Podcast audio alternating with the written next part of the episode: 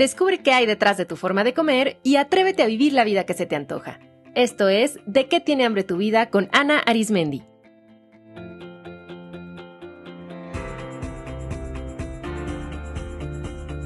Este es el episodio 305, las 3A del acompañamiento.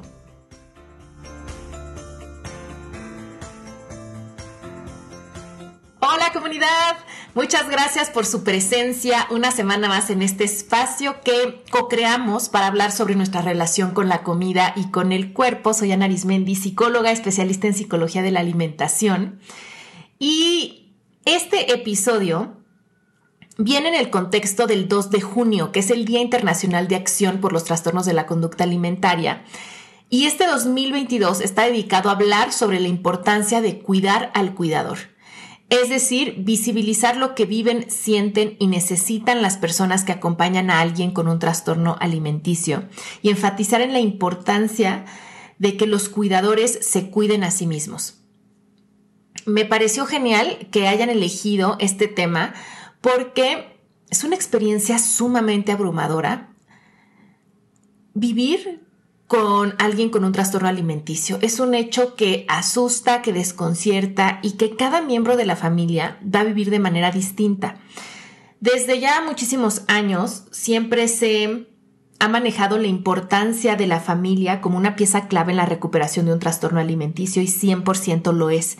Pero ahora vamos a hablar de no solamente el rol que tiene la familia para apoyar a la persona, sino en cómo cada miembro de la familia también está viviendo su proceso y qué importante hablar de eso y darles herramientas y entender que realmente es toda la familia la que se está recuperando, es toda la familia la que está en tratamiento.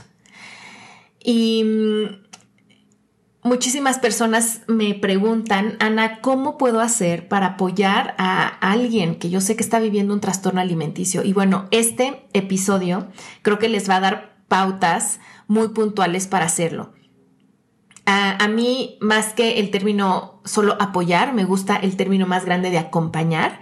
Y ahorita les voy a explicar por qué. Para mí el término acompañar incluye el apoyo, incluye la ayuda.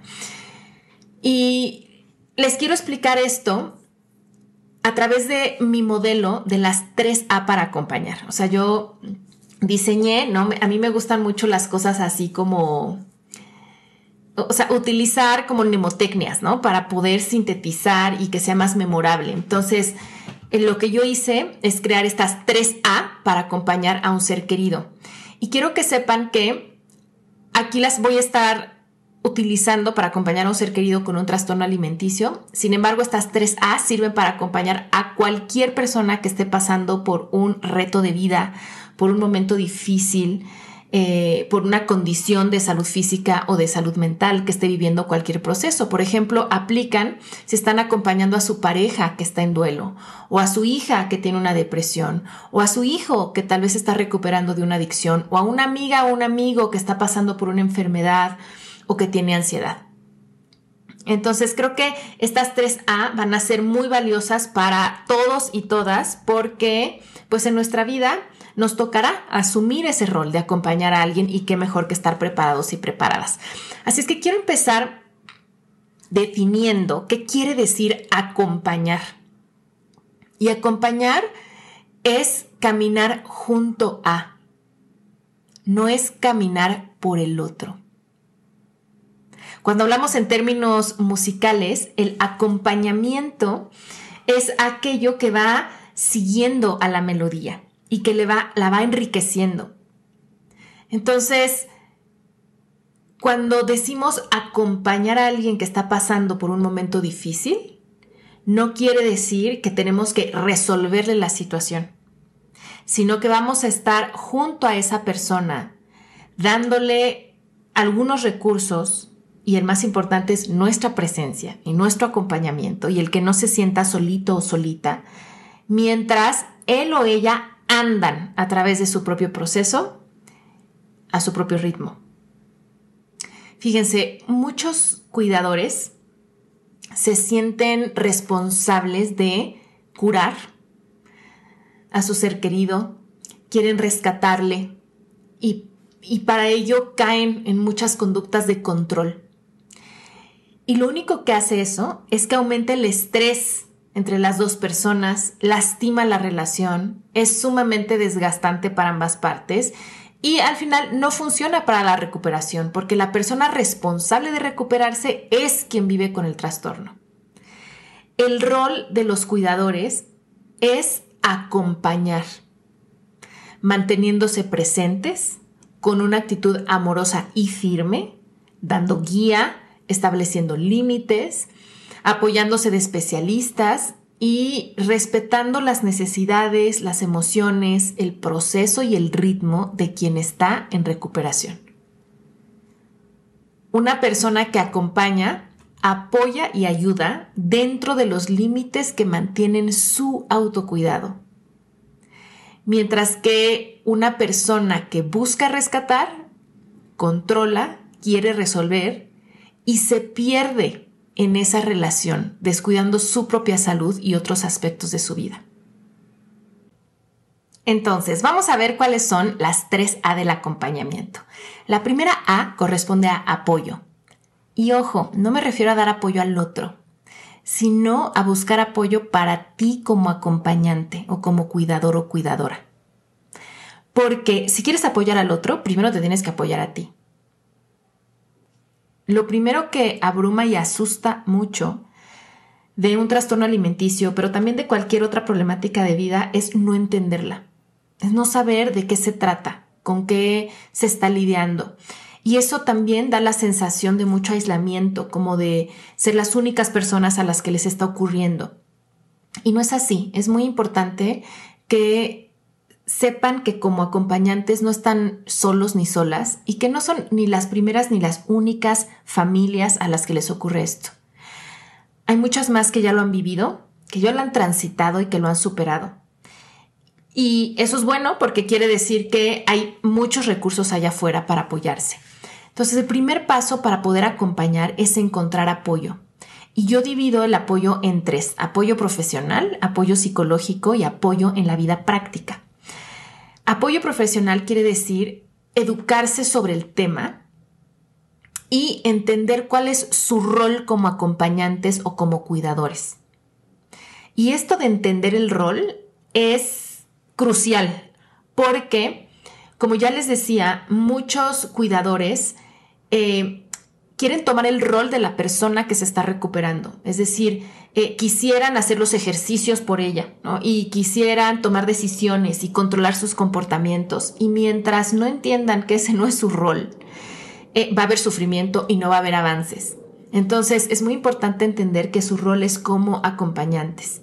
Y lo primero como acompañantes es educarse sobre el tema para entenderlo y eso baja muchísimo el miedo y la incertidumbre entonces este apoyo pueden encontrarlo en libros, en sitios web especializados, en podcast y obviamente lo mejor siempre es recibirlo de parte de los profesionales de la salud especializados.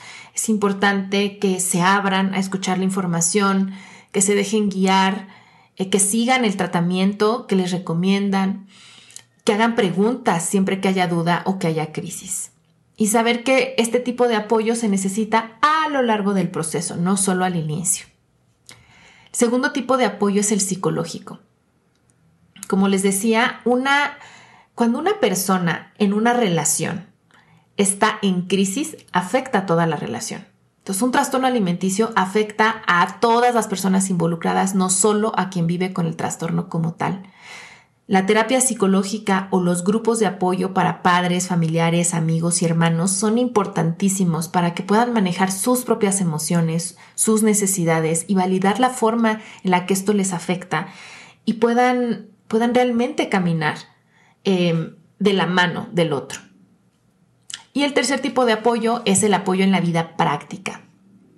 Muchos aquí, sobre todo padres, que, están a cargo del cuidado de, alguien con un trastorno alimenticio sienten que deberían poder con todo, que son malos padres, malas madres, si no eh, pueden no solo apoyar a, a, su hijo o hija, pero sino además mantener toda la casa como si no pasara nada.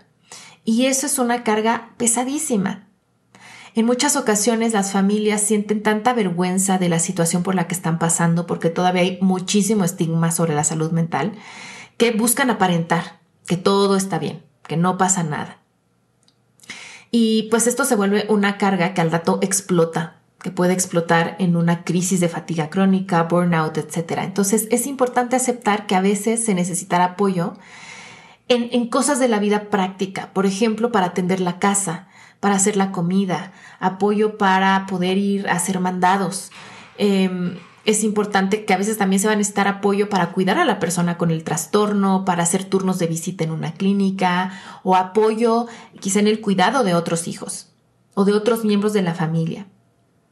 Es importante que validen la necesidad de ayuda, abrirse a pedirla y a recibirla.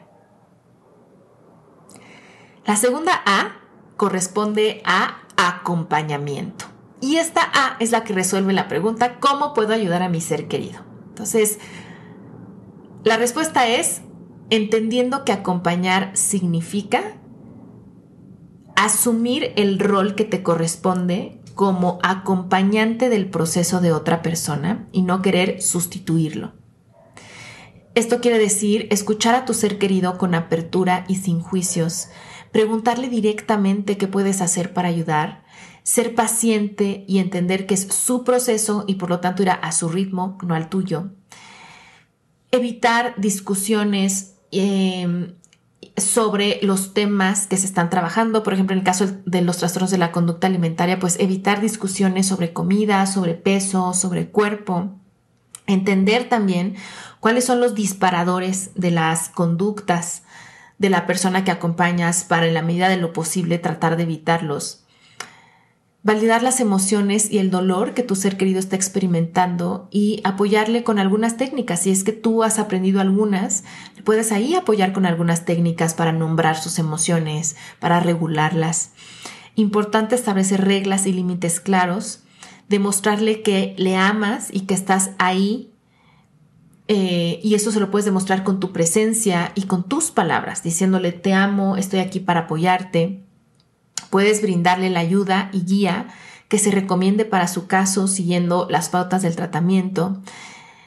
Y algo muy importante, ten claras y realistas tus expectativas porque a veces mucha de la frustración que viene es por la expectativa de cómo debería de ser el proceso y cómo debería tu ser querido estar respondiendo al proceso.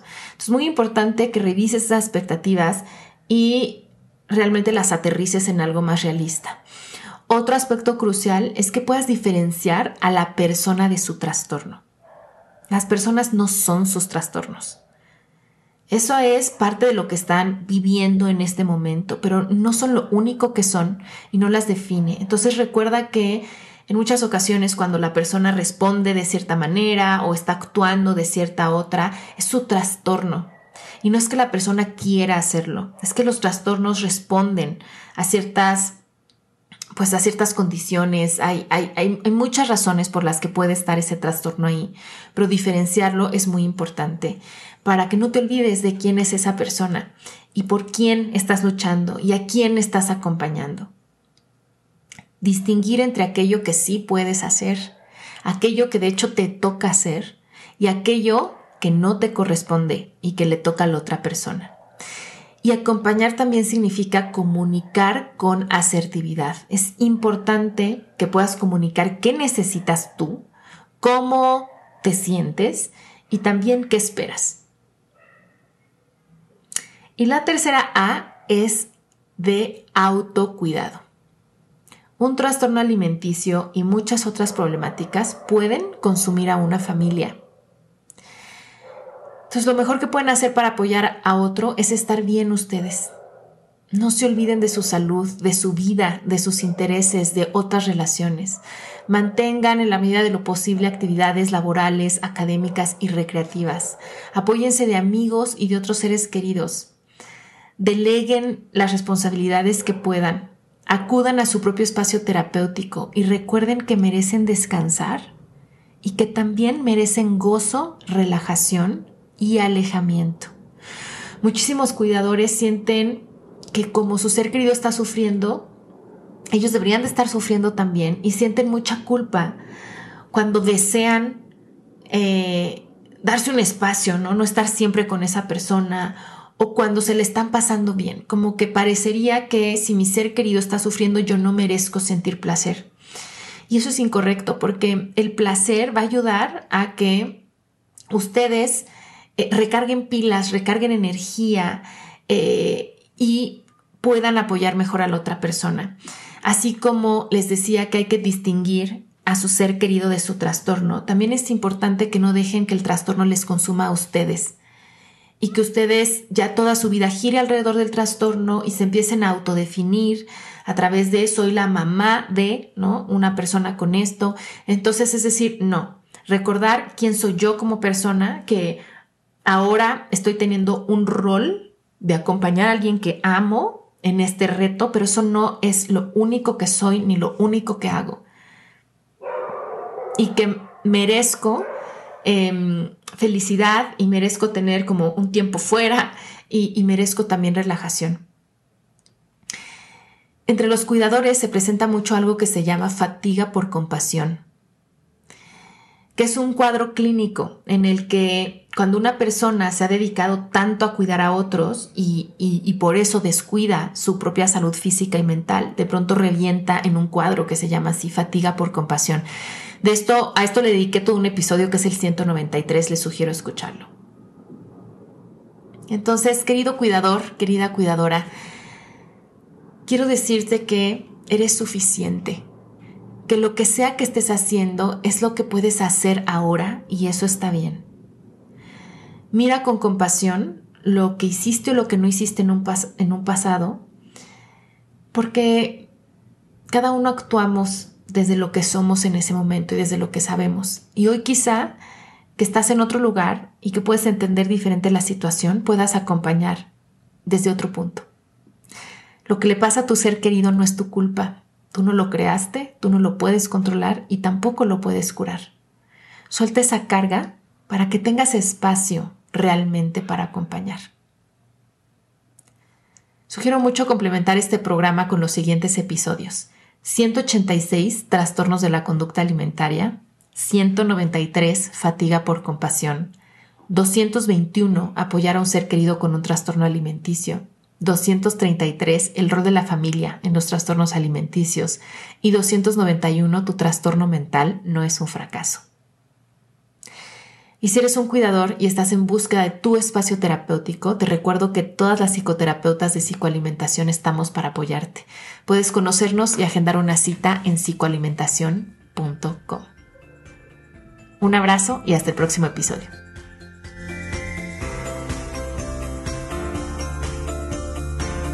Esto fue De qué tiene hambre tu vida con Ana Arismendi. Para más información visita www.dequetienehambretuvida.com.